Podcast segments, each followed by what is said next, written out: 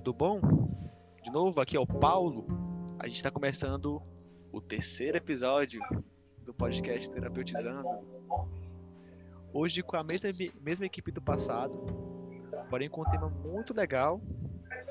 Talvez vão ter algumas pessoas confusas, talvez não. Enfim.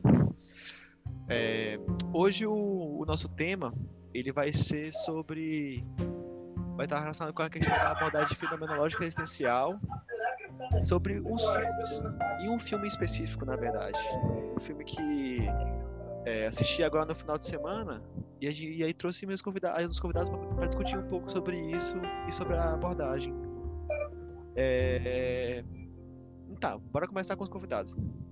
Primeiramente, como sempre, da casa, Giovana Carla. Oi, gente, boa noite, bom dia, boa tarde, boa madrugada. Não sei que horas vocês vão estar escutando isso. Aqui quem fala é Giovana, diretamente de São Luís do Maranhão. E morrer não é um acontecimento, é um fenômeno a ser compreendido existencialmente, como diria meu brother Martin Heidegger. Nossa senhora. Quando tu falou ao vivo São Luís do Maranhão, Uau. eu pensei que já ia meter um beatzinho do DJ Azeitona. que gacha é isso, pô? Quem não conhece de azeitona, pelo amor de Deus, pesquise. Enfim, continuando. Próxima temos a Gabi, Gabriele. Eu. Olá, tudo bem, pessoal? Como estamos? Curta. Era só isso mesmo, tu queria que eu falasse mais o quê? Pode passar pra Felipe. Aguardei a frase. É isso, eu também, eu pensei assim, vai ter uma frase de efeito igual. Eu já até pensei na minha. É, opa, então é, é com essa deixa que a gente vai. Felipe? Vai, Felipe. Salve, salve, ouvintes. Salve, salve, ouvintes de todos os horários. E a única certeza da minha vida é que eu vou morrer. A frase é pra falar, é, tá certinho. Cara, cara, você para a morte. Essa abordagem, Muito essa bem. teoria. Parte que tá orgulhoso. Essa filosofia, ela inspira as pessoas a filosofar. E fica uhum. com essa frase. Vamos lá, meu povo. Então, o filme que eu tava comentando é o filme chamado A Caça. No caso, eu assisti pelo Prime Video da Amazon. A Amazon patrocina nós, pelo amor de Deus. Ai, que E aí. Deve ter alguns meios do, no, no mundo piratão para você assistir, ou talvez, talvez tenha no Popcorn Time, que é o aplicativo, né? Mas enfim, Mas, cara, Fala. Cara, posso falar a verdade, ser sincera? Seja assim, sincera. sincera. Não assisti esse filme. Não assisti esse filme. Tu pode me dizer. Tu pode me dizer o que, que esse filme fala, assim, faz uma sinopse aí, incorpora o pipocando agora. Vamos lá, vamos lá. Vai. Poxa, não fiz nem a pipoca. Mas beleza, bora lá, começar aqui.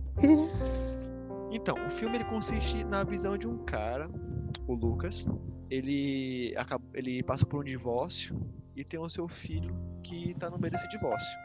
Ele mora numa cidade que aparenta ser pequena e ele acaba entrando no meio de uma confusão muito grande que ah, tem uma meio que uma é tem uma denúncia é, sobre ele em relação à pedofilia ah e um detalhe importante ele trabalha numa uma escolinha num tipo numa creche assim é, é, é como é que é o nome daquela tipo de escola pré Cara, é. Pré-maternal? É pré-escola mesmo, pré eu acho. Pré-escola. É pré-escola. Tipo, parece uma crechezinha, sabe? Isso, que as crianças isso. são muito pequenininhas e tal. E aí ele trabalha nessa escola com crianças pequenas. Por um mal entendido de uma criança, que ele era muito próximo, acaba que ele é acusado de pedofilia. E aí.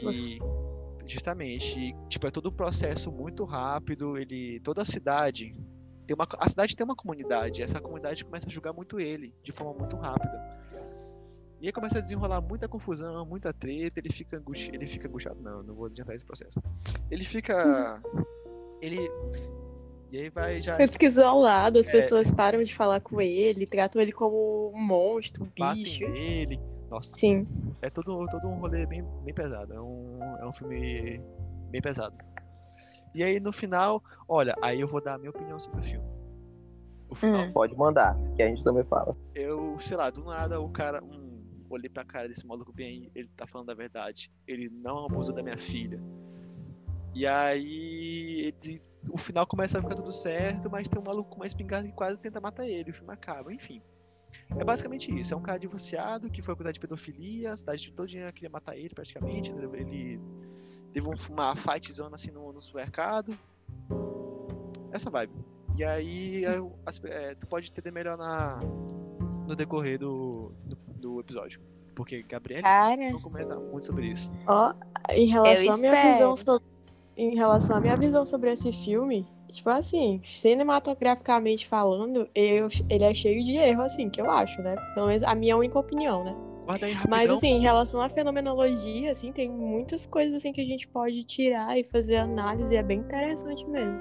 Guarda um minuto rapidão, Gabriele, que eu vou chamar. Bora começar então com o nosso primeiro tópico de hoje. Ah, tá. O primeiro assunto de hoje que a gente vai começar vai ser justamente seus comentários pessoais sobre o filme. Giovanna, obviamente, vai, vai aguardar um pouco e Felipe. Pode ter um... O que, que você achou do filme? O que, que ele te causou? Você se sentiu angustiada? Cara, olha, é, esse filme eu assisti também há pouco tempo e eu tenho a impressão que já haviam me falado dele sobre antes. Ou não, porque quando eu assisti ele, eu me senti. Eu não sei se a forma como ele estava passando todo o filme, ou se era porque eu já tinha tido contato com essa história antes. Mas eu me senti um tanto quanto angustiado, como o Paulo mesmo falou no começo.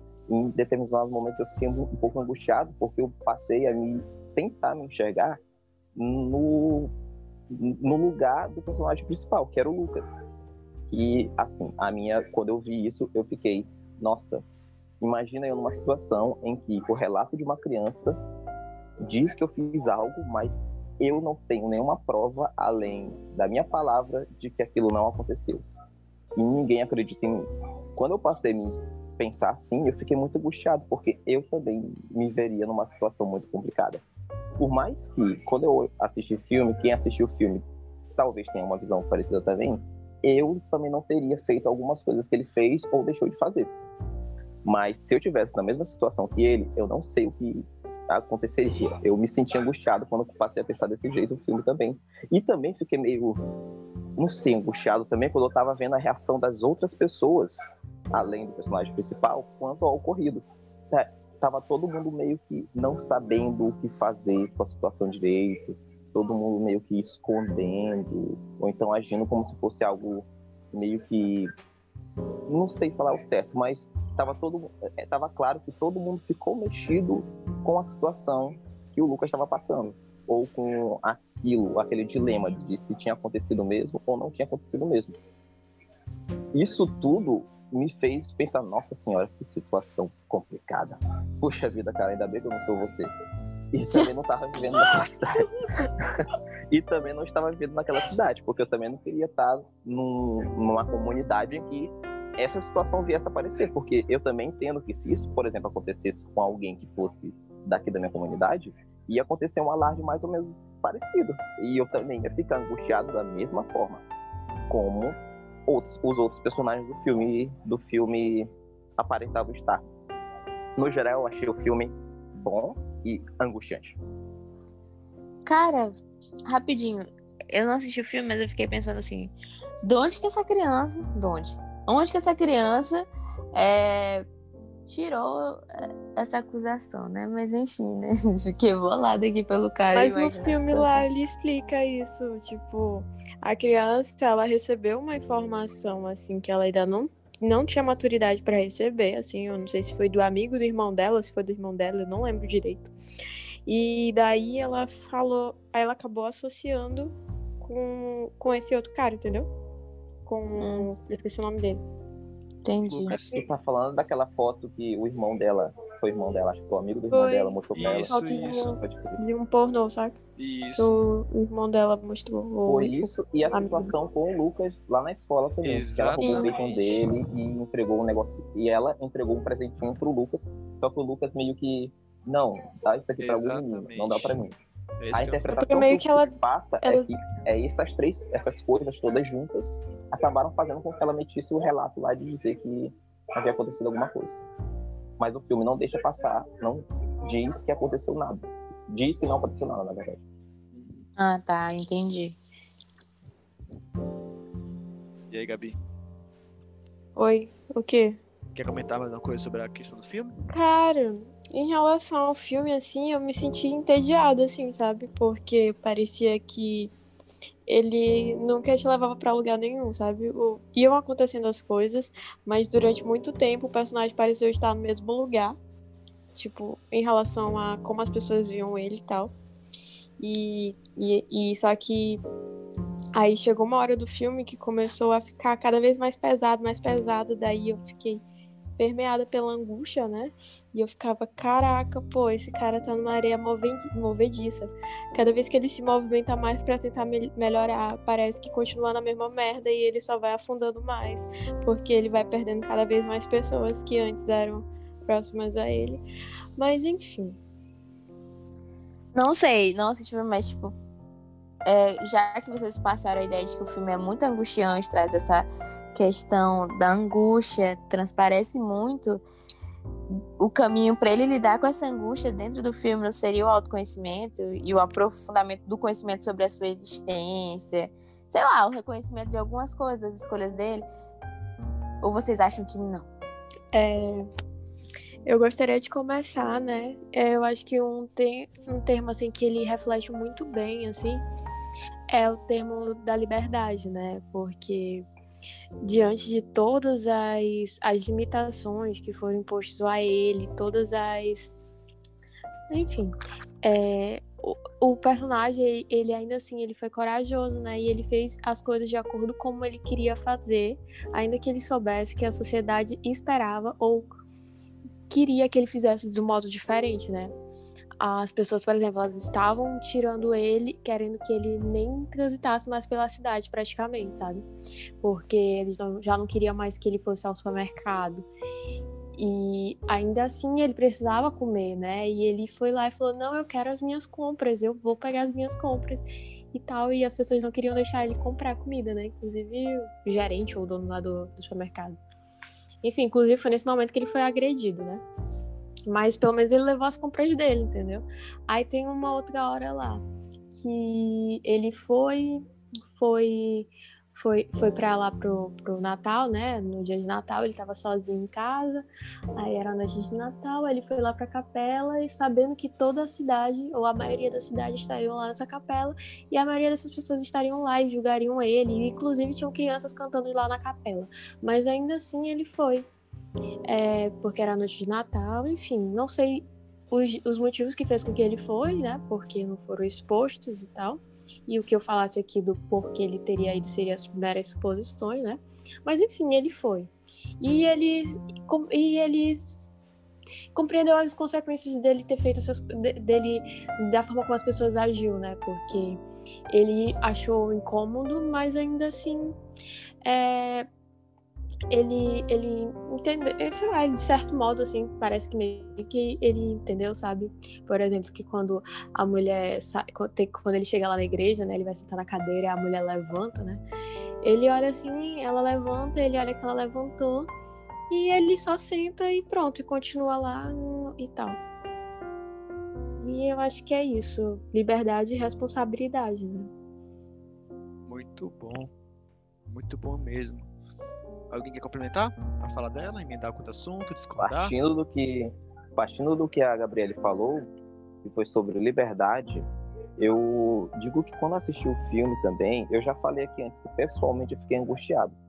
Mas aí acontece que essa angústia que eu percebi muito do filme, que eu senti muito por conta do filme, me fez pensar também nessa angústia no sentido mais existencial da coisa. Quando Sartre fala que o homem é condenado a ser livre, ele quer falar muitas coisas. Entre elas, é que dentro da nossa existência, nós vamos nos deparar com possibilidades de escolhas. E a gente vai ter que escolher em determinados momentos de nossas vidas. Toda vez que a gente vai, tem de lidar com um momento que é de escolha, que a gente tem de escolher o que fazer, ou se fazer de um jeito ou se fazer de outro, a gente vai se deparar vai experimentar um negocinho chamado angústia. E essa angústia, ela é própria da existência. O que causa angústia no ser humano é a sua própria existência nesse mundo. E não tem como a gente existir sem experimentar angústia. Sendo assim, o indivíduo ele tem que passar a adotar uma posição de lidar com essa angústia, ao invés de se fugir dela ou tentar buscar meios de ignorar essa angústia ou fingir que ela não está ali. Existir é se sentir angustiado. Bom, não tem como. Dentro do filme, a gente vê várias situações e de vários personagens que eles ficam angustiados por conta de alguma situação. O filme trata de uma situação que, dentro da comunidade lá, é um assunto muito delicado. E todo mundo é mexido. Poxa, é um professor de uma creche em que todos os filhos de praticamente todas as famílias da comunidade têm aulas. E do nada, um escândalo de abuso sexual infantil. Essa situação por si só gera angústia em todos na comunidade, além do personagem principal. E é possível identificar que todos lidam de alguma forma com essa angústia. A diretora da escola, quando soube do caso, é, acabou por desenvolver um quadro que, quando ela olhava o Lucas, ela não se sentia confortável. Ela se retirava. Ela teve uma cena que, ela falando com, sobre o assunto, ela vomitou no, dentro da lixeira. É, quando o Lucas foi falar com ela, ela simplesmente fugiu, saiu fora. E aí, nesse caso em específico, o pai de uma criança simplesmente rechaçou ele, disse para ele sair. Em outros momentos do filme, todo mundo rechaça o Lucas por conta desse sentimento de angústia, todo mundo tá assim. E o próprio Lucas, que dentro da situação também se viu angustiado e teve que lidar com toda a situação. Nesse sentido, vendo tudo isso que a gente viu no filme das pessoas lidando com essa angústia, a gente tira um ensinamento que é do próprio pensamento existencialista, de que nós não devemos fugir da angústia, mas sim aprender a lidar com essa angústia. A partir do momento que a gente começa a ter iniciativa de agir sobre essa angústia que nós estamos sentindo e não apenas ignorar ela, nós estamos dando um passo muito importante em busca daquilo que a gente chama de saúde existencial. Cara, eu sou muito burra depois disso tudo que eu ouvi. Eu tô me sentindo muito burra, mas enfim, tô assim, é, não sei nem explicar qual o sentimento que eu tô sentindo agora. Mas eu vou deixar um questionamento aqui para vocês sobre a liberdade. Vi vocês falando muito sobre liberdade, aí eu fiquei muito indagada sobre isso. Vocês acham que a liberdade, já que é, ela trata-se de uma condição meio que, que é imposta, meio que imposta ao ser humano, e que o ser humano estaria condenado a ser livre a partir dessa liberdade, vocês já acham que a liberdade é uma condenação ou é uma escolha? Caraca. E aí? Mas, gente. Pensando aqui. Achei muito filosófico demais. Assim, Reflete depois desse debate todo, assim, meus neurônios assim, Eu acho que eu nem consigo nem dar uma re... Eu não consigo nem dar uma resposta, só consigo pensar. Eu vou entendeu? dizer que eu não É. sei. Não, ó, depois que vocês me explicaram pelo, pelo que eu consegui visualizar, né? E aí eu fiquei pensando que esse cara, ele, ele estaria condenado na liberdade dele. Eu não sei se eu vou viajar aqui, tá, galera? Eu tô viajando. Continua. É, de- dessas escolhas dele. Tipo, ele escolhe ir na igreja, mesmo sabendo que ele vai ser. é, sofrer várias retaliações lá. Então, é meio que uma. A liberdade é tipo uma condenação. Bicho, bicho não sei. Eu, eu fiquei assim, imaginando isso na minha cabeça. Não sei, não sei te explicar. Mas eu fiquei assim, cara, nada existe, nada faz sentido. Esse Eu acho- questionamento. Peraí. Deixa eu. Deixa eu Quem vai falar falar um pouquinho. primeiro? Deixa eu vou te falar Tá. um pouquinho. Esse questionamento eu levo, acho que não levo muito pra essa, pra essa situação, não. Porque, tipo assim, entra muito no- no- numa discussão que já existe muito, que é de. há muito tempo, que é de tipo assim, ah, a gente é livre, a gente escolhe. Não, não vem com. de- É, como é que é? Meritocracia Não, mas pra- né? Não, meu parceiro. Não, mas esse conceito não. de liberdade pro, pro, pro, pra fenomenologia existencial, ela, ela é diferente, assim, dessa do livre- livre-arbítrio, né? Sim. É, Uhum. não é a mesma coisa. E essa que tu tá indo, Paulo, é mais pro livre-arbítrio. arbítrio. Não, mas não é tanto livre-arbítrio. Por exemplo, a questão da escolha que eu falo. Ele, Não, tem, ele tinha a liberdade de não ir e de se reservar e de não fi- de, de ficar em casa. Mas ele escolheu ir, mesmo sabendo qual as consequências iam ser. Entre Entendo. aspas. Ó, eu acho que Assim, de acordo com o que eu tô pensando assim agora, assim, dessa tua pergunta, que eu achei que ela tinha uma pergunta assim pra se pensar durante bastante tempo, não só nesse segundo que eu pensei agora, mas eu acho que nós somos condenados a ser livres. Porque até quando a gente não escolhe, a gente tá escolhendo, né? Mas já é isso que eu dizia, já dizia Sartre. né? E Então, é, então tu vai escolher de qualquer jeito, entendeu? Agora tu vai avaliar qual é que é mais pra- quais, quais consequências são mais próximas. mesmo não escolhendo, a gente tá escolhendo. Que droga, hein? Era Que droga. isso, Cadê o livre-arbítrio, Deus? Cadê o livre-arbítrio? Tu pode falar assim, ai, eu não vou pra igreja porque vai todo mundo me julgar. Vai aí, que na tu, casa e a- aí ele, tu vai né? continuar escolhendo, porque tu escolheu ficar em casa, entendeu? Mas a culpa não é das pessoas que vão te julgar, a culpa é tua porque tu escolheu ficar em casa. Mais ou menos isso, assim, do- da fenomenologia existencial. Não é? É exatamente Eu isso que eu tava dizer- falando antes, pô. Porque, tipo assim, qualquer escolha vai gerar uma angústia daquilo que você não escolheu. Até É, é se abster, é, se abster já é um tipo de escolha. É exatamente isso que eu ia falar, senhor. é, é aquele famoso, mesmo não escolhendo, estou escolhendo. Que droga, hein? Exatamente. Cadê o livre-arbítrio? Deus, Giovana. onde ficou o livre-arbítrio? Na Bíblia que eu vi, Giovana. cadê? Cadê? Ficou lá, irmã. Isso aqui é fenomenologia, né? Amém. Bíblia louca. Aveia. Hum, namastê, vai, fala aí. Mas o que eu ia dizer é que tu pensou tudo isso a partir do que a gente estava falando sobre o filme. Imagina Pra se assistisse. Pois bem, para tu ver que esse filme ele traz em evidência bastante o que. Sartre já falava, o que ele dizia mesmo sobre liberdade. Isso que tu tá pensando tá em total conformidade com o que Sartre escreveu lá no livro dele. Ele inclusive tem uma, inclusive tem uma frase que é abre aspas, o homem está condenado a ser livre. Fecha aspas. Que é justamente um dos pontos que tu levantou na tua questão aí. Tu perguntou pra gente, mas eu eu não tenho uma resposta ainda. No entanto, Sartre já está dizendo que o homem é condenado a ser livre. E esse pensamento está ali, tu pode observar ele todinho no, no filme, como tu muito bem observou, Então, e questionou depois de ouvir tudo isso. Exatamente. então ser livre é estar condenado. Nossa, que droga. Se serve de consolo, Sartre diz que ainda bem que a gente é condenado à liberdade. Ou algo assim. Isso não necessariamente é ruim. é uma droga. Isso não necessariamente é ruim. Aí agora chegou naquele estágio de desespero. O Ah, fenômeno. é, A fala disso. não, não dá pra botar mais a culpa em ninguém, porque a culpa é toda É que- Mas enfim. Ó, A culpa diante, é tá- diante desse, da, da liberdade, o sujeito ele entra nesse processo assim de desespero, angústia. Pois é, a tua situação. Tu é o exemplo. Exatamente primordial. como ela está agora. Vou nem chorando. dormir hoje. Não tem terceirização da culpa, você é o culpado. É, vou até É, vender minha cama hoje, de tanta preocupação que eu nem vou dormir. Muito bom. E é com Boa. essas lições de vida e angústias que eu vou começar o nosso processo de encerramento do episódio de hoje.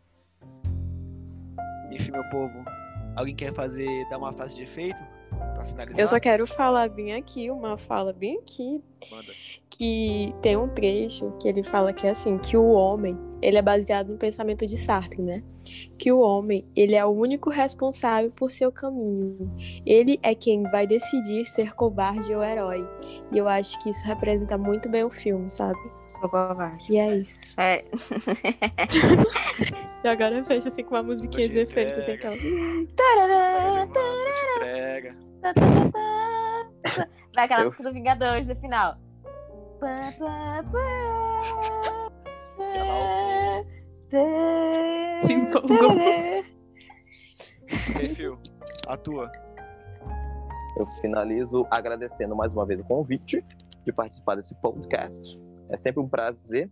E queria dizer que eu acho que esse exercício de olhar filmes, olhar obras cinematográficas, seriados e afins, é, e passar a pensar eles de, em alguma teoria, seja existencialista ou de outras bases epistemológicas, é um exercício muito bom e que eu recomendo bastante porque a gente passa a exercitar tudo que a gente está aprendendo ou sabe no momento.